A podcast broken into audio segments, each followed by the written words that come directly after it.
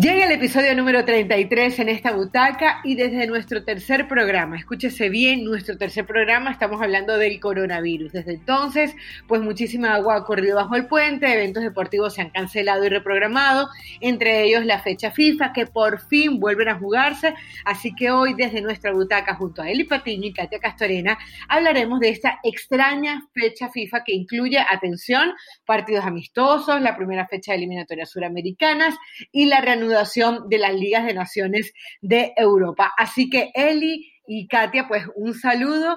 Desde ya yo les digo que para mí esta fecha FIFA, sobre todo a nivel suramericano, no se debía jugar. Quiero escucharlas en el saludo y saber cuál es su opinión. Totalmente. ¿Cómo estás, Caro? Igualmente para Katia. Felices de una semana más de, de podcast de la, la Butaca ESPN.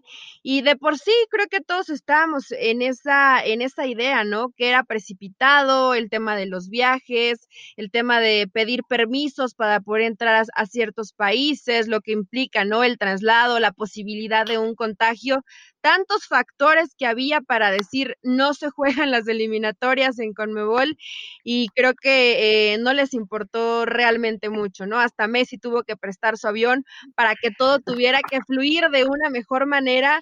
Eh, me parece que no se tomaron eh, realmente en consideración situaciones que eran prioridad, pero bueno, hoy ya tenemos los partidos de la eliminatoria más difícil, ¿no? La, la más difícil para mí de todas es la eliminatoria de Conmebol uno que otro amistoso y lo que pasa en la UEFA. ¿Cómo estás, Katia? Caro, Eli, muy bien, qué gusto saludarlas. Dichosos los amigos de Lionel Messi, como Luis Suárez, ¿no? Que también le tocó subirse al avión privado para poder llegar a, Sudamérica desde Europa y sin riesgo poder iniciar el, el, entrenamiento, en este caso con la selección de Uruguay. Pero bueno, como bien dicen, sí creo es precipitado, no por nada UEFA y en el caso de CONCACAF y, y otras regiones que van a iniciar las eliminatorias rumbo al Mundial hasta el próximo próximo año, en la siguiente fecha FIFA de marzo 2021. Pero bueno, con Mebol, sin duda, como bien lo dice Celi, una de las eliminatorias más emocionantes, la mejor en cuanto a la competencia. Han decidido que no esperaban más y desde ya se pondrán en marcha entonces en este mes de octubre para la presente fecha FIFA. Bueno, y ya que y Eli han hablado un poquito del tema de las eliminatorias suramericanas con la cual vamos a comenzar, recuerden, se inicia este 8 de octubre, unas eliminatorias que iban a comenzar en el mes de marzo y han sucedido un montón de cosas. Hablaban ustedes del privilegio de ser amigo de Leo Messi, ¿no? Vamos a poner un poquito en contexto a la gente.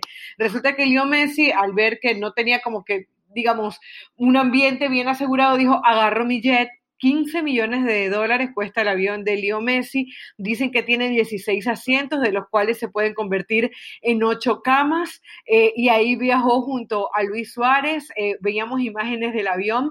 Eh, resulta que las escaleras tienen los nombres de su familia, el nombre de Antonella, su esposa y de sus hijas, así, de sus hijos, perdón. Así que, bueno, interesante. No sé si ustedes vieron algún otro detalle en el avión de Leo Messi, chicas, pero dentro de todo, uno tiene que entender que se dan muchísimas curiosidades. Por ejemplo, en el caso de Venezuela, que va a estar jugando ante Colombia, no va a poder contar con su mayor elemento como es José Salomón Rondón. Resulta que en China a él lo dirige Benítez, eh, le, dijeron definitivamente que no podía.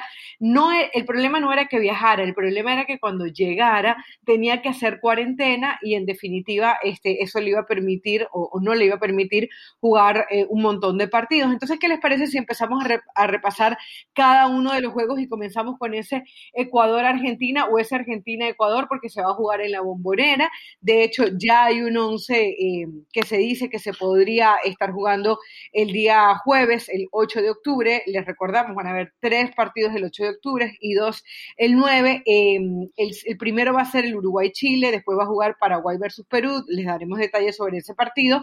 Y en ese Argentina-Ecuador, con ese Argentina-Ecuador se termina cerrando eh, el primer día de fechas eliminatorias suramericanas. Hay dudas sobre quién estaría jugando en el arco. y se habla de Armani, el portero de River, pero también están las opciones de Andrada y Emiliano Martínez, por ahí está la duda. Después Montiel, Martínez Cuarta, Otamendi, que a mí sinceramente me parece que Otamendi ya hoy no es un jugador eh, de selección y mucho menos de la selección argentina, lo veo lento.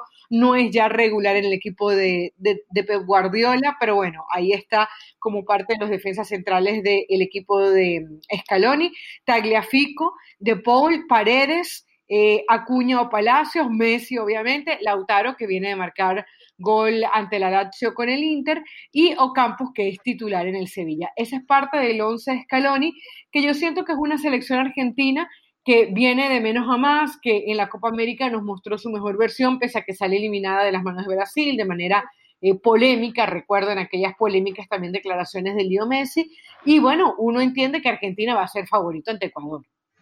Debería, sí, efectivamente.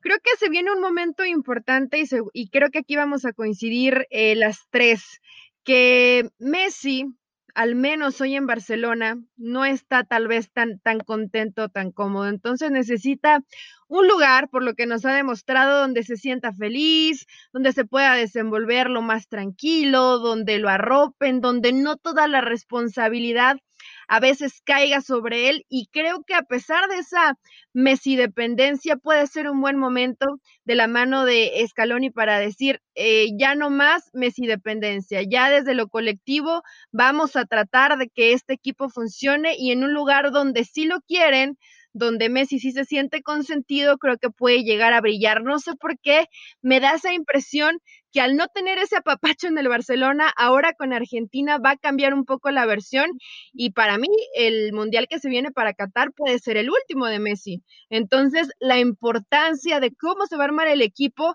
para que no haya Messi dependencia, pero para que también el mejor del mundo te rinda al máximo, ¿no? Pueda brillar con la selección argentina. Digo, obvio ya lo ha hecho, aunque queda siempre pendiente. Y esa espinita del tema mm, de los trofeos y que se han quedado en la antesala y muy cerca de haberlo hecho. En este caso, bueno, son las eliminatorias. Primero pensar en asegurar el, el lugar en la Copa del Mundo. Un Lionel Messi que sí creo, como dices tú, a lo mejor con los cambios que ha habido en el Barcelona, ahora vendrá también a mostrar otra cosa quizá con la selección de Argentina. Y ojo que le perdonaron por allí la sanción que quedó pendiente desde la Copa América, pero bueno, va a estar con la albiceleste. Ante un Ecuador, obviamente Argentina es favorito, recordar que Ecuador estaba en esta transición después de que habían seleccionado de entrenador a comienzos del año a Jordi Cruyff, pero no pudo dirigir un entrenamiento y renunció junto con el cuerpo técnico dadas las circunstancias y de allí que la Federación Ecuatoriana en esta crisis institucional y, que no han llegado los resultados, contrató al argentino Gustavo Alfaro, entonces debutará Alfaro en el banquillo. Ojo ahí que Scaloni también debutará con Argentina en el tema de eliminatorias. Y no son los únicos, habrá muchísimos debuts en cuanto a eliminatorias de Conmebol se refiere. Exactamente. Fíjate que ayer estaba escuchando eh, la rueda de prensa de Gustavo Alfaro, ¿no? Y él decía que Argentina lo iba a contrarrestar, controlar y sorprender. Por lo menos eso era lo que iba a tratar. Entonces ya desde ahí uno se imagina a un Ecuador eh, que vaya a especular, ¿no? Un, un, Ecuador que vaya a tratar de sacar aunque sea un puntico en Argentina y una Argentina que obviamente va a tratar de tener la pelota, de mandarle el partido. O sea, no solamente desde la teoría eh, uno espera una Argentina que gane el partido, sino también que en la práctica se vea superior. Eh, hablábamos al principio, además de un tema que me parece que es importante, chicas, y es que decíamos qué importantes son las eliminatorias suramericanas, qué emocionantes y qué difíciles, y tal vez estas sean las últimas eliminatorias suramericanas tan interesantes que vamos a ver, porque recordemos que para el Mundial de Estados Unidos, Canadá y México en el 2026, si es que todo sigue así, porque ya no se sabe nada, pues serían 48 selecciones y se hablan que irían ocho equipos de Suramérica. Entonces, obviamente, al ser 8 de 10 o siete y medio de 10,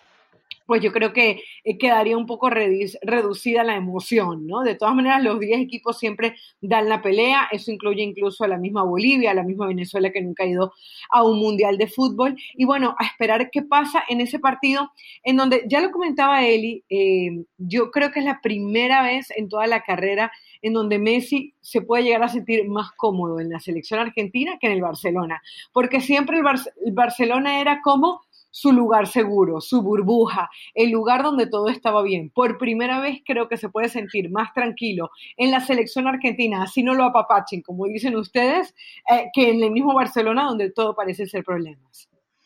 Sí, la realidad es que sí, por eso creo que hay tanta expectativa y lo que puede llegar a generar lo que dice Katia, ¿no? Este buen compromiso y esta situación, cómo la va a solventar Scaloni de, de que se presentan las eliminatorias que se vienen, no por decir los problemas, pero sí los momentos más complicados, ¿no? Para demostrar precisamente de qué está hecho esta Argentina, que me parece que está muy bien equilibrado entre gente joven que viene brillando, que viene eh, dando resultados y evidentemente los, los hombres de experiencia ¿no? Y Alfaro que ha sido duramente criticado por las convocatorias, dicen que no conoce a algunos jugadores, está apostando por, por mucha gente joven, inclusive de la liga local.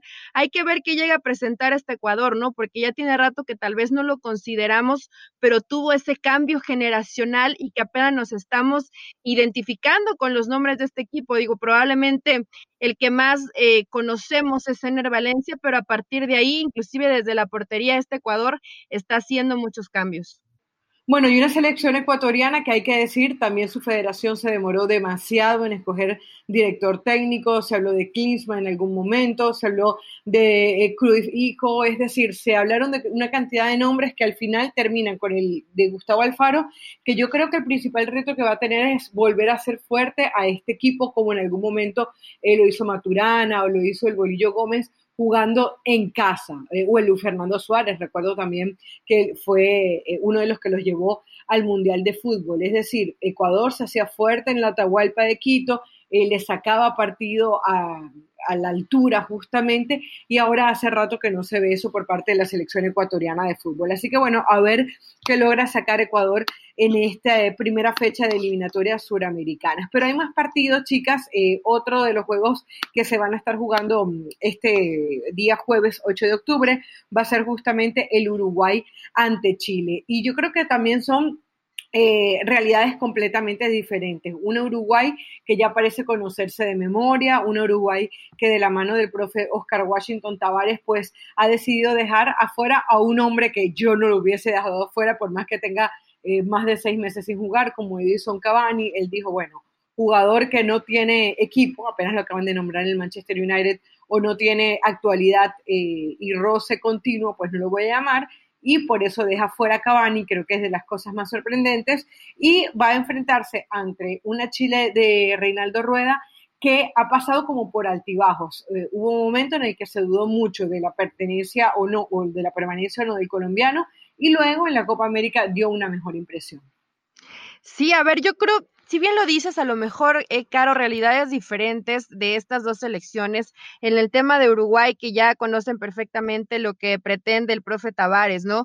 Que sí termina sorprendiendo a lo mejor que no esté ahí Cavani, pero él siempre ha tenido esta idea, que, disfruta mucho de los momentos, que es una forma para que él realmente pueda darle ese valor importante a, a los futbolistas que realmente están demostrando con sus equipos. Por ejemplo, Viñas de América no está, pero sí aparece el cabecita Rodríguez. Entonces, esta selección de Uruguay me está gustando. También hay que pensar en que en un futuro no tan lejano cuando ya no esté un Cavani, cuando ya no esté un Suárez, pues definitivamente Uruguay va a sufrir, ¿no? Inclusive un mismo Godín, como tanto la defensa, que es la principal arma de esta selección charrúa, como el agente de ataque tan solvente, hay que ver de qué forma eh, el profe Tavares lo va llevando, ¿no? Pero sin duda, si tenemos que elegir dentro de los favoritos, seguramente va a estar Argentina, va a estar Brasil y creo que vamos a coincidir en que Uruguay va ahí muy de cerca, ¿no?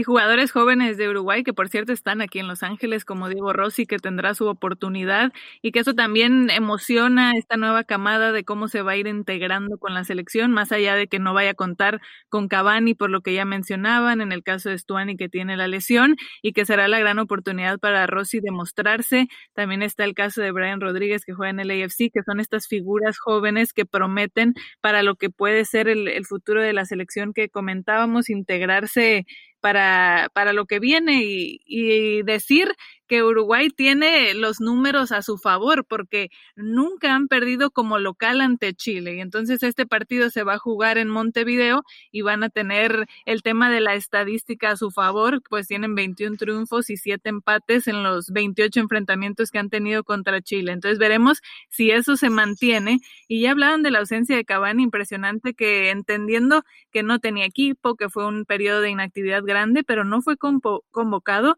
quien es uno de tus máximos goleadores y que de hecho fue el máximo goleador en las eliminatorias pasadas rumbo a Rusia 2018 con 10 goles, el doble incluso de lo que hizo Luis Suárez. Pero bueno, así las decisiones y, ya lo decía entonces, ver que pueden mostrar otros jugadores que tienen esta posibilidad, como en el caso de Rossi, este talento joven.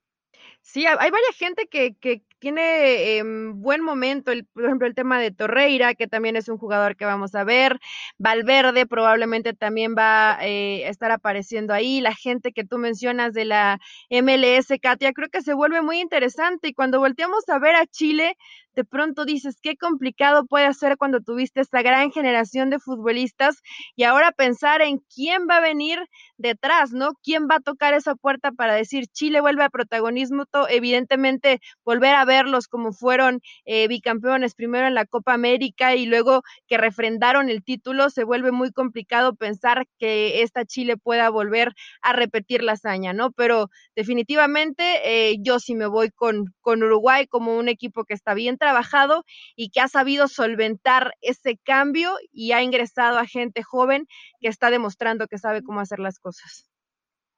No, y además eh, de esa eh, roce que tiene la selección uruguaya, que se conoce bien, eh, yo creo que Uruguay es un equipo que sabe perfectamente a lo que juega. Y ojo, porque ahí también pueden venir las críticas para el maestro. Yo entiendo que es un hombre que, bueno, ha logrado cosas maravillosas en la selección uruguaya, todavía que el tercer lugar en, en Sudáfrica, en la Copa América, en la misma Argentina, pero a ustedes no les queda la sensación muchas veces de que Uruguay termina jugando mucho más amarrado de lo que debiese. O sea, yo creo que Uruguay tiene algunos elementos para defender bien y para de repente no ser ese equipo tan contragolpeador, poder llevar la iniciativa en muchas ocasiones y me parece que al final no lo termina teniendo. A ver, la última impresión que nos llevamos en el, Mundial de Rusia fue que Francia lo supera desde lo futbolístico, obviamente, pero que pudimos ver a una Uruguay menos especulativa, sobre todo cuando tenías dos killers adelante, esta vez no está Cavani, pero en ese momento los tenías como Cavani y Suárez, y como que en algunos momentos eso se terminaba desaprovechando.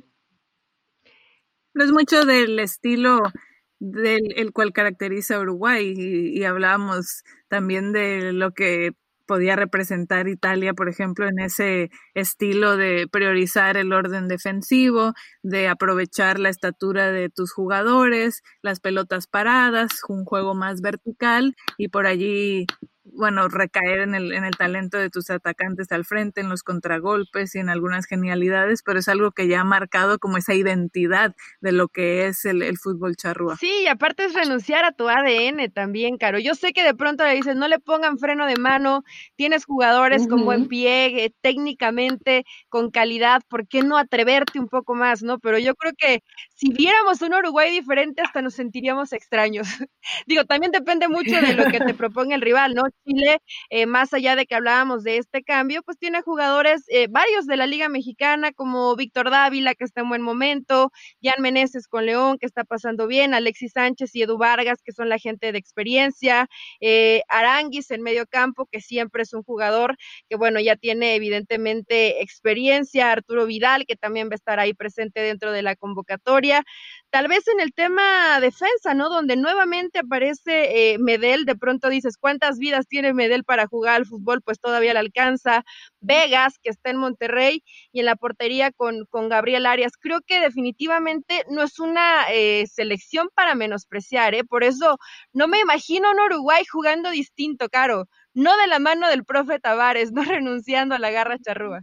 Es cierto, y ya nombraste algunos de los nombres que tendría Reinaldo Rueda para ese partido, Alexis Sánchez, Vargas, Arturo Vidal, pero ya lo, lo cierto es que ya no es una selección que da miedo. Yo me acuerdo que Chile en algún momento era para mí el equipo que mejor jugaba el fútbol, ojo, no voy a decir solamente Sudamérica, en el mundo. O sea, eh, por ahí en ese momento estaba España también jugando muy bien, recuerdo que aquella época, y recuerdo esa Chile que le gana a España justamente en el Mundial de Brasil 2014. Fueron años maravillosos para la selección chilena, pero bueno, hoy sí, es cierto que hay una Alexis Sánchez, pero una Alexis Sánchez que ha venido de fracaso en fracaso, que el Manchester United pagaron cantidad de dinero por él y no pudo dar la talla y así sucesivamente. Un Vidal que, bueno, había venido mejorando eh, eh, después de haber salido del Barcelona, pero que en definitiva tampoco ha podido ser ese Vidal que mantenga una continuidad. Entonces, bueno, habrá que ver cuál es la selección que nos termina presentando Reinaldo Rueda, si la de la Copa América o la que anteriormente venía sin convencer. Pero eh, faltan más partidos, como por ejemplo el de Paraguay-Perú. Yo creo que Paraguay es uno de esos equipos que ha venido a la baja. Eh, Paraguay era un equipo que siempre cuando llegaba lo hacía a través de la pelota aérea y de a poco eso se fue eh, perdiendo. Ya no existe ese gran referente en la selección paraguaya, ya no existe ese Chilaver, ya no existe, ya no existe ese Salvador Cabañas y hoy es difícil encontrar un referente. Por ahí Almirón ha ido levantando la mano, obviamente, después de su paso por la MLS y posterioridad a Europa. Perú, eh, que va a ser su rival, pues encuentra uno un Gareca que no sé cómo hace, pero se las arregla para encontrar fútbol en cualquiera de sus guerreros, como les dicen, ¿no? Eh, ahora, es una Perú muy diezmada porque la MLS no le ayudó en el préstamo de jugadores. Sí, a ver, era más o menos de esperarse, ¿no? Sabías que había jugadores que te iban a decir definitivamente no si tenían esta posibilidad. Es Edison Flores, Jordi Reina y Alexander Cayens son los jugadores que no terminan por prestar, eh, que están en el DC United y en el New York City, ¿no? Que sabemos que tenían protocolos diferentes y tenían que, que respetarlos. Pero más allá de eso, a ver, Gareca, tú hablabas de selecciones que te pueden llegar a gustar, eh, Caro, y en el tema de, de Chile lo hacía referencia. Yo creo que este Perú nos gusta cómo juega en el último tiempo, más allá de que no tienen a Paolo Guerrero y creo que en esta situación sí van a sufrir porque no es fácil sustituir a un jugador así. Tienen gente con talento, tienen buen trato de pelota, es un equipo que tiene profundidad, que, que te hace buenas triangulaciones, que hay buenas sociedades. Me gusta este Perú, yo creo que es de las elecciones que a lo mejor no tienen tantos reflectores, pero que futbolísticamente Gareca ya le tiene muy bien tomado el pulso y que desde la Copa América dejó buenas sensaciones y el trabajo que bien dices que vienen haciendo con Gareca, más allá de no tener a Pablo Guerrero, vienen otros jóvenes que tuvo que llamar de emergencia, pero por ahí Matías Zucar, que es el máximo goleador en la Liga Peruana, Alex Valera, que ya mencionabas, entonces, bueno, también da la oportunidad de ver otras cosas y, y que muestra en este caso Perú en, en, su partido, entonces creo que sí es una selección que también emociona y por qué no puede ser una de, de las sorpresas en el arranque de estas eliminatorias. Raúl Ruiz Díaz va a ser el inicial, eso se dice en el equipo de Gareca, y creo que esa es la gran deuda y, y la gran necesidad que tiene el equipo peruano, porque por mucho tiempo dependió de Paolo Guerrero el equipo peruano era un equipo que sabía jugar muy bien, pero que le costaba marcar goles cuando no entraba a Paolo Guerrero. Después de toda la polémica que se da con el doping, de que si Paolo jugaba o no mundial, fue una tranquilidad. Para Perú vimos un fútbol maravilloso del equipo peruano en el Mundial de Fútbol. Lamentablemente no pudo pasar porque llegaba 50 mil veces y no metía ningún gol, pero eh, uno entiende que Perú, a través de su técnico, pues tiene la mayor herramienta para ganar partidos y, ¿por qué no?, ir a su próximo Mundial de Fútbol después de haberlo logrado después de 30 años. Pero las eliminatorias suramericanas siguen, eh, hay más partidos, por ejemplo, ya hablamos del de Uruguay-Chile, del de Paraguay-Perú, del de Argentina-Ecuador, y el viernes 9 de octubre van a haber dos partidos interesantes, Colombia versus Venezuela. No me pregunten, por favor, a quién le voy, que la gente siempre hace la misma pregunta. Eh, la verdad es que en mi caso yo le voy a Venezuela, entre Colombia y Venezuela. Les confieso que antes me, costaba mucho más tomar una decisión por toda la influencia eh, colombiana que tenía, pero bueno, uno a medida que va cubriendo, a medida que va creciendo en Venezuela, que es el país donde nací, pues uno le va tomando ese cariño a la selección y por fin uno quiere que vaya a unas eliminatorias suramericanas. Pero chicas, les cuento que la verdad eh, luce muy difícil, luce muy difícil, eh, bueno, no unas eliminatorias suramericanas, un mundial, eh, porque eh, es un equipo que se ha quedado sin proceso. Yo siento que todo lo que había hecho Richard Páez en su momento, que se hablaba de aquella Cenicienta que pudo revivir, que le gana tres goles por cero a Uruguay allá en Montevideo, que le gana Chile en Chile dos goles por uno, que le gana Colombia 1-0 con un gol de Arango en Barranquilla. Es un equipo que se fue diluyendo. Después llega César Farías, mucho más práctico. y a partir de ahí como que la realidad de Venezuela a nivel equipo se fue transformando también y, reflejando un poco lo que era la realidad país. Lo cierto es que a comienzo de año, para la gente que no lo sepa, se fue Dudamel de la selección, eh, termina renunciando eh, por irse a Brasil, pero en realidad era también por problemas federativos, y llega Peseiro, que es un director técnico que, en realidad no estaba en el concierto del fútbol, yo lo conocí cuando lo terminan nombrando, eh, portugués, no ha hecho ningún entrenamiento con todo el equipo junto, no ha podido jugar tampoco ningún partido y uno entiende que Colombia va a ser favorito de la mano de Queiroz y por supuesto de James Rodríguez que está llegando en un excelente momento, mucho mejor del que tenía en marzo. Va a ser interesante lo que, podrán, lo que podamos ver con el profe Queiroz respetando ese 4-3-3, todavía con la incógnita eh, como se sube de último momento Arias, decían, ok, Cuadrado puede eh, tal vez arrancar por esa lateral eh, derecha, dándole un poco de profundidad, pero pues todavía mucho de sorpresa, ¿no? La misma gente que sigue muy de cerca la selección de Colombia lo dice, nos puede llegar a dar sorpresa porque inclusive gente que termina utilizando como laterales puede usarlos como centrales, en el caso de John Estefan Medina, y todos a la espera de qué va a hacer James.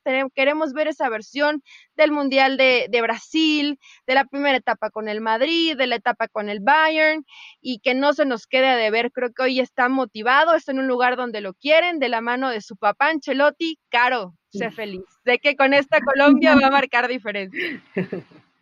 Sí, en Colombia que es un equipo con profundidad, que emociona, que gusta lo que pueden hacer sus jugadores, ahorita de la mano y encabezados por James Rodríguez y, por Falcao, pero que también sufrieron muchas bajas y el tema del coronavirus que seguimos hablando, como decía Caro, de esto desde el programa 3 de la butaca y que se repite porque estamos en un año en medio de pandemia y que los jugadores del Porto como Mateas, Mateus Uribe, el exjugador de las Águilas del América y Luis Díaz, que están en cuarentena por COVID, que tuvieron entonces que llamar a otros jugadores, mismo caso de David Ospina por el tema del Napoli, como le ocurrió al Chucky, que tienen que estar separados, el caso de Jairo Moreno, el jugador de León de la Liga MX que, que se lesionó, de allí que llamaran también a, a Santiago Arias, en fin, son distintas temas y situaciones alrededor de la selección que tendrá que sortear Queiroz para mandar su once ideal y pues ya con los hombres que puede contar más allá de los que se quedaron. Y bueno, ya para ir finalizando con el tema de Colombia-Venezuela, porque nos hace falta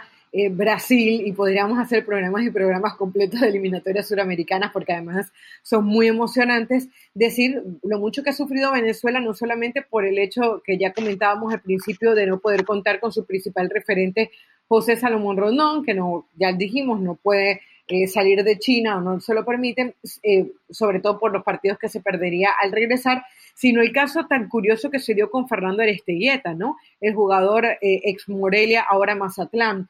Eh, él es el llamado a reemplazarlo, resulta que fue a entrar eh, por el aeropuerto El Dorado de Colombia, de Bogotá, iba a entrar y como no tenía la prueba del PCR con más de, 90, eh, con más de 96 horas o con menos de 96 horas de habérsela hecho, pues nada menos y nada más que se tuvo que devolver a México y volver a salir y se espera que mañana pueda estar en la ciudad de Barranquilla. O sea, yo entiendo por un lado que se tomen ese tipo de previsiones, porque no se puede decir que el futbolista eh, va a ser diferente a cualquier otro ciudadano. O sea, si se va a proteger, hay que protegerlo de cualquier futbolista o de cualquier persona. no son superhumanos, pero sí me parece que debería haber como una logística para este tipo de casos.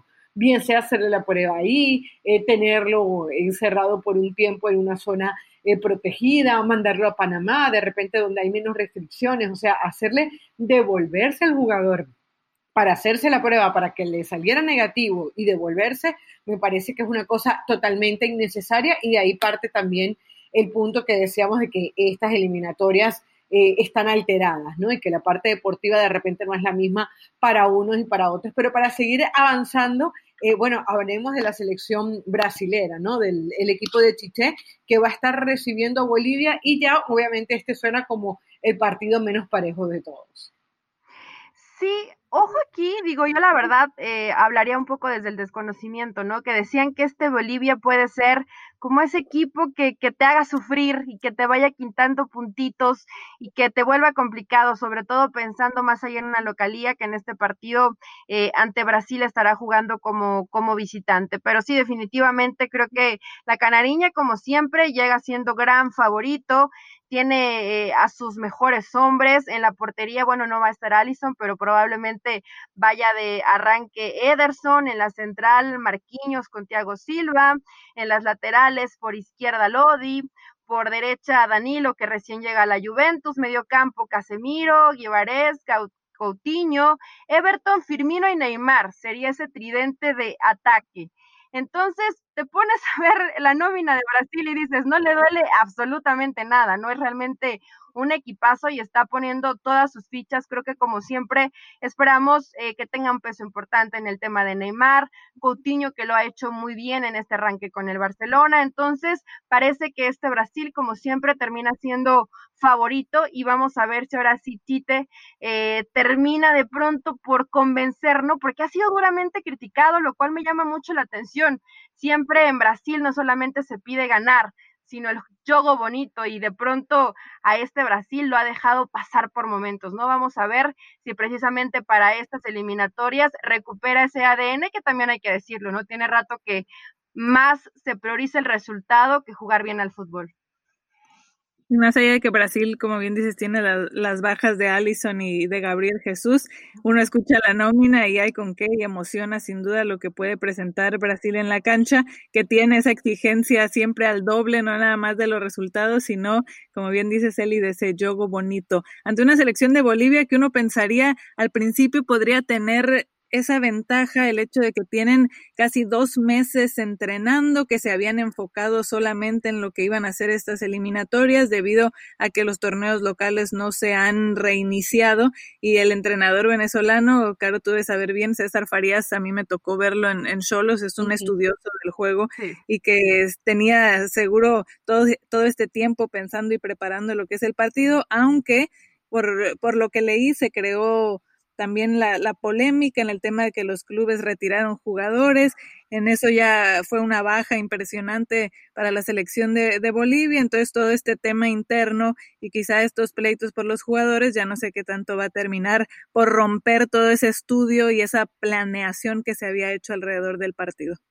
Muy interesante eh, lo que tocas, eh, Katia, porque realmente, mira, con César Farías tuve la oportunidad incluso de hablar, de sentarme varias veces, y el hombre es realmente estudioso. Hay un momento en que se preocupa hasta por buscar podólogos, o sea, por ver a estos eh, especialistas de cómo es la forma del pie y tratar de ayudar incluso en eso a sus jugadores. Y en unas eliminatorias en donde los, entrena en donde los entrenadores no han podido trabajar y, no han podido hacer esos entrenamientos, ojo porque Bolivia pudiera hacer eso, que siempre hacen, porque cuando la gente dice de manera tan fácil, no, es que Argentina y Brasil siempre van a ir al Mundial y Uruguay y de repente se cuela Colombia, yo creo que hay que entender que aunque Bolivia sea un equipo débil, aunque por momentos Venezuela también lo pueda hacer, es que por eso es que las eliminatorias suramericanas son tan importantes, tan buenas, tan interesantes, porque estos equipos te arrancan puntos literalmente. Y obviamente Bolivia tiene el factor de la altura cuando juega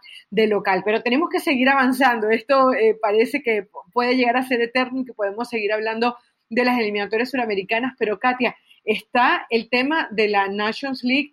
Em, a nivel europeo. Es como que todavía no sabemos muy bien cómo se come, sabemos que Portugal eh, fue campeón, eh, pero básicamente hay que explicarle a la gente que eh, se hizo a través de la UEFA para quitar los partidos amistosos y darle un sentido a la cantidad de enfrentamientos. ¿Qué es lo más interesante que tenemos y, y que vamos a, encontrar y, y qué tenemos que seguir en estos partidos de Europa?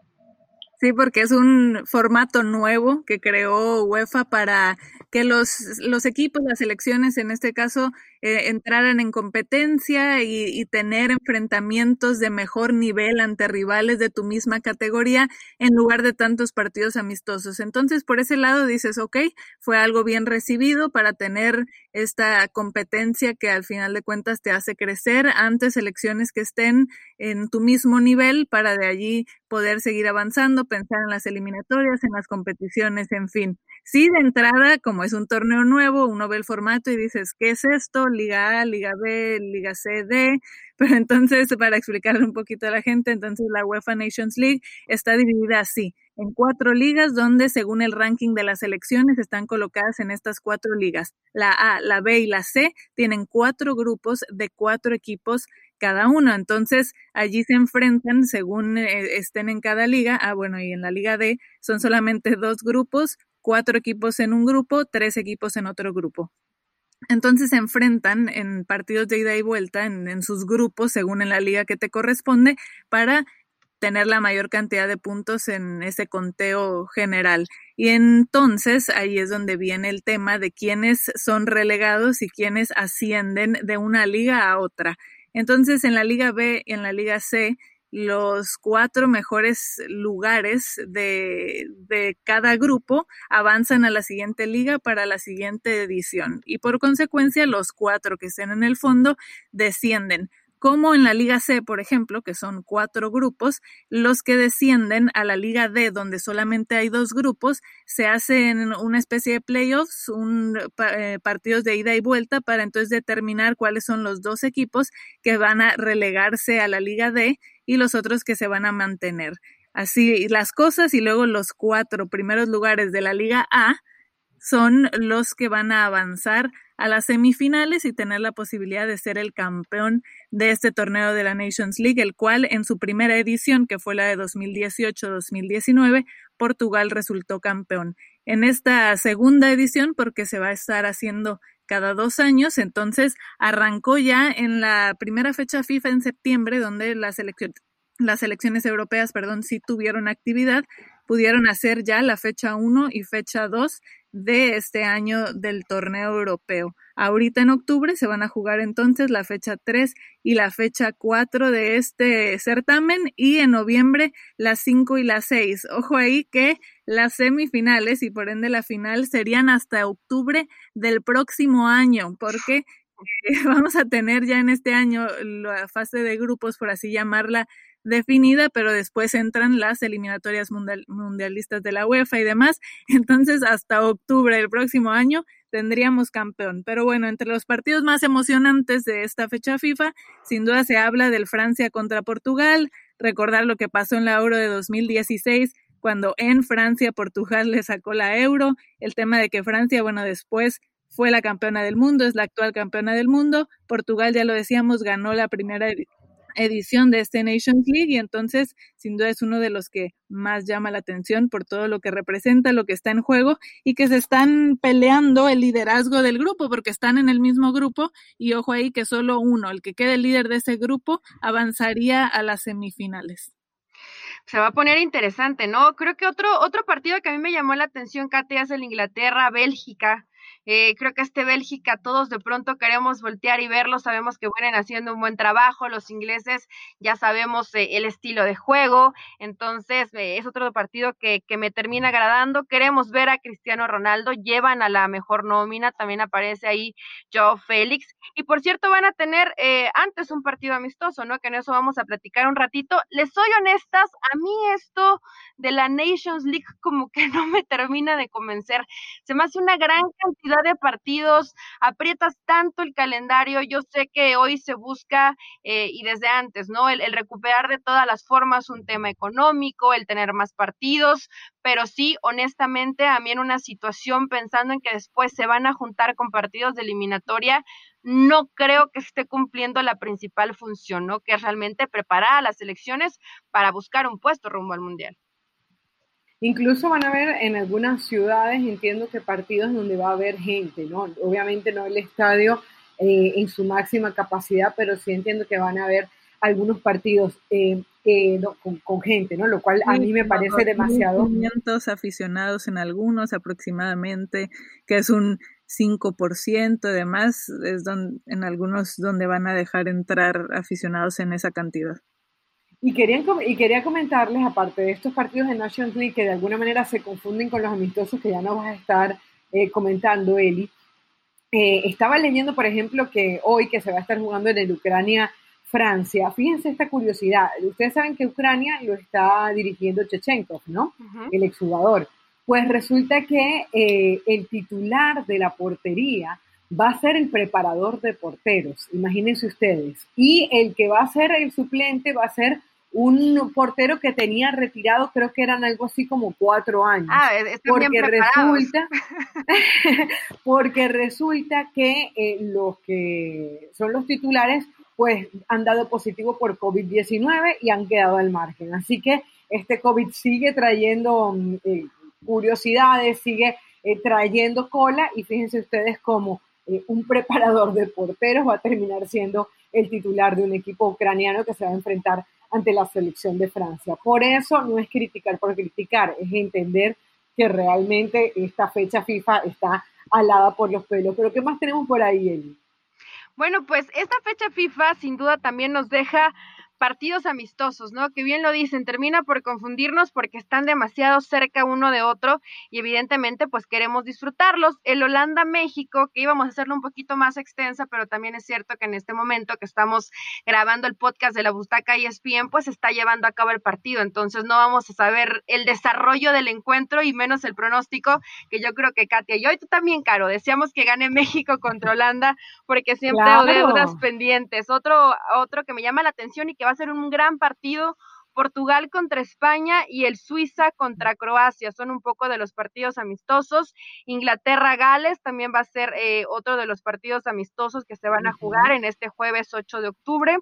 Y eh, el México contra Argelia que va a ser eh, a las 14 horas. Entonces, son eh, los partidos amistosos, probablemente muchos dicen, el 13 de octubre exactamente, la próxima semana, todos dicen, bueno, amistosos a lo mejor no llaman tanto la atención, pero por ejemplo, ver un Portugal-España suena bien, ¿no? Sin duda, y un poquito también lo que aprovechó México en este caso, que lo decía el Tata Martino, hubiera sido un crimen no aprovechar la oportunidad de podernos enfrentar a estos rivales en el caso de, de Holanda y de Argelia, que es el campeón de África, también como se pospuso la Copa de Naciones Africana, daba allí la, la posibilidad de tener estos enfrentamientos. Y estoy de acuerdo, porque en esta fecha FIFA para las elecciones europeas va a ser de tres partidos en lugar de los típicos dos que vemos habitualmente. Entonces se juega en este día esos amistosos y los equipos europeos se están preparando ya para las dos fechas oficiales que van a tener el fin de semana de la Nations League y entonces tenían antes de arrancar ya esos partidos, esta ventanita de unos juegos amistosos. Entonces, claro, para una selección como México, cuando te, cuando en otras circunstancias tenías la oportunidad, porque es ahí donde entraba siempre la crítica de decir, en circunstancias normales, pensemos, la UEFA estaría disputando su Nations League, la Conmebol está en el tema de eliminatorias. Entonces, eso te dejaba rivales, como siempre, de que se jugaran en Estados Unidos, de tener el apoyo de la gente, en otra época, evidente que no fuera en, pandemia, pero de tener siempre el apoyo del público por Estados Unidos ante rivales que terminas superando y que no te dan ese roce pensando en un crecimiento futbolístico y que por eso había que aprovechar, dadas las circunstancias, a como fuera, como diera lugar conseguir el permiso de viajar para poder tener estos partidos. Es que si se ponen a ver, la CONCACAF fue la que decidió eh, quitar sus partidos amistosos. Se supone que la CONCACAF también iba a jugar su National League eh, con cacasquiana, digamos así, y al final nada de esto se termina dando. Obviamente estamos pendientes de ver qué pasa en ese partido entre México y Holanda. Lo que nos había llegado era que Frank de Boer, que al final no iba a darle prioridad tanto a este partido, no íbamos a ver de repente a los Van Dijk, a De Ligt, a De Jong, eh, Wijnaldum, nombres importantísimos que pudieran eh, ser parte de esa selección holandesa porque le van a dar prioridad al partido entre Bosnia e Italia. Pero bueno, veremos, de repente México eh, comienza ganando ese partido y le toca echar mano de eso. Vamos a ver qué termina de pasar en ese juego y seguramente lo estaremos analizando más adelante. Pero Eli, ya para ir cerrando, tú nombrabas el hecho que pudiese eh, darse la posibilidad de que en Argelia veamos más nombres de los que eh, pensamos que conocemos o Y bueno, en este partido donde México se está midiendo ante Holanda justo en el momento en que estamos grabando el podcast de la butaca ESPN, todos deseando que la selección mexicana se lleve este resultado ante Holanda, seguro sé que Katia lo piensa, también Carolina de las Alas y bueno, la próxima semana tenemos este partido ante Argelia y muchos nos preguntamos, ¿es un rival sencillo para México? Pues no, no va a ser para nada fácil para México, donde probablemente el Tata Martino le dé minutos a gente como Gobea, como Laines, como Arteaga, estos chavos que terminó llamando y que sin duda pues es una buena oportunidad para observarlos y ver cómo se desempeñan en el terreno de juego. Pero les platico un poquito a quién tiene precisamente Argelia. Por ejemplo, en la lateral izquierda está Benzebaini del Borussia Mönchengladbach, que seguramente lo hemos, visto. Con los centrales está Belmarí del Olympique de Lyon, está Mandy del Betis, está Benacer del Milan, Mares del City, Feghouli del Galatasaray, Bondeja del Al-Sad Qatar. Estos son los hombres más importantes, la columna vertebral de Argelia, que no es para nada para menospreciar, ¿no? Es gente que está en equipos importantes en Europa, que ya tiene rato en el máximo circuito y que más allá de que no, no conozcamos mucho de este equipo de Argelia, bueno, pues sin duda el que va a tener todos los reflectores o al que vemos más constante en la Premier es precisamente Mares, pero eh, con el City, pero definitivamente México no se tiene que confiar, ¿no? El Tata Martino va a hacer modificaciones, pero Argelia para nada va a ser un flan. Y las selecciones africanas eh, históricamente luego le cuesta a la selección mexicana el tema de la velocidad, el tema de lo, físico y la fisicalidad que pueden mostrar en, su juego. Entonces, sí va a ser, creo, una buena, un buen sinodal para la selección mexicana por, por esto que, que mencionamos y que históricamente luego le, le cuesta a México. Bueno, lo cierto es que estamos muy pendientes de ver qué va a pasar con todos estos partidos porque eh, no solamente en cantidad, sino por las circunstancias especiales en las que se están dando, uno entiende que podrían pasar cosas especiales. Y creo que la Premier League de alguna manera nos dio una muestrita de que pueden llegar las desconcentraciones, de que las lesiones también afectan, de que eh, no sabes cuándo un club termina goleado siete goles por dos. Realmente nos sorprendió ese resultado del fin de semana pasado, como también el de United Tottenham. Tottenham comenzó mal y después eh, se termina llevando tremenda goleada. Así que bueno, a esperar a ver qué pasa en estas eliminatorias suramericanas, en la Nation League, por supuesto, lo que pase con la selección mexicana para seguirlo analizando en esta butaca. Señoritas, ha sido un placer. Katia, Eli, como siempre, y bueno, hasta la próxima edición. Gustazo, chao.